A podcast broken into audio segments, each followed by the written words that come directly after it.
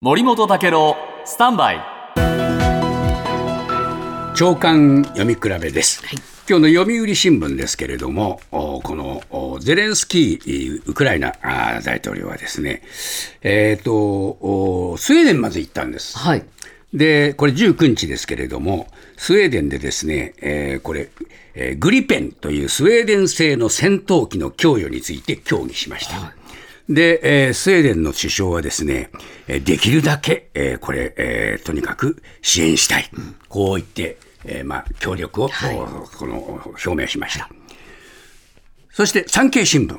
今度はあー翌日の20日になるとおーゼレンスキー大統領はオランダに行きました。そしてえルッテ首相と会談しまして、えーウクライナは、えーオランダとデンマークがウクライナに米国製の戦闘機 F16 を協議する、この話をしました。はい。えー42機いただきましょう。という話になりました。だからもうゼレンスキーさんも商売でこう走ってるんですよ。もうとにかく飛行機ちょうだい飛行機ちょうだい、はい。これで、えー成功してるんですけれども、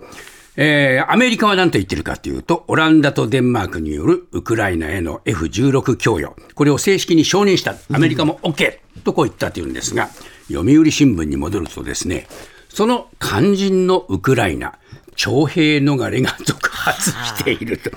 なんなんだよ、それあって話になりますね。で、やっぱり総動員体制を強化したいということになって、今度は徴兵逃れが相次いでいるということで、毎日2、30人がですね、偽装出国で拘束されていると。